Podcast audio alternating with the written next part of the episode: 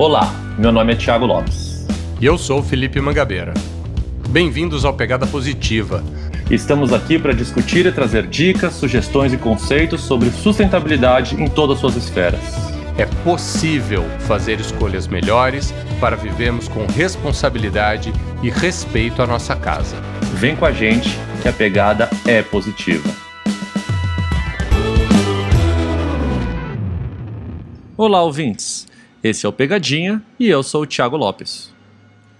Como especialista em sustentabilidade, muitos amigos e conhecidos me procuram para ajudar com uma dúvida muito comum. Tiago, por onde eu começo para tornar minha empresa mais sustentável?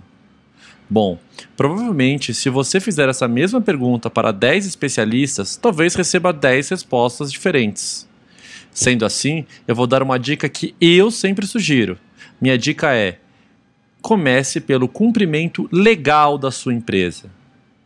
Pode parecer simples, mas isso implica em muitos aspectos. Vai desde obter as licenças de operação, licenças ambientais, formalização dos funcionários, pagamentos de ao menos o salário base da categoria, como também se assegurar que a sua empresa não está cometendo nenhum caso de corrupção interna ou mesmo envolvidos em casos de preconceitos.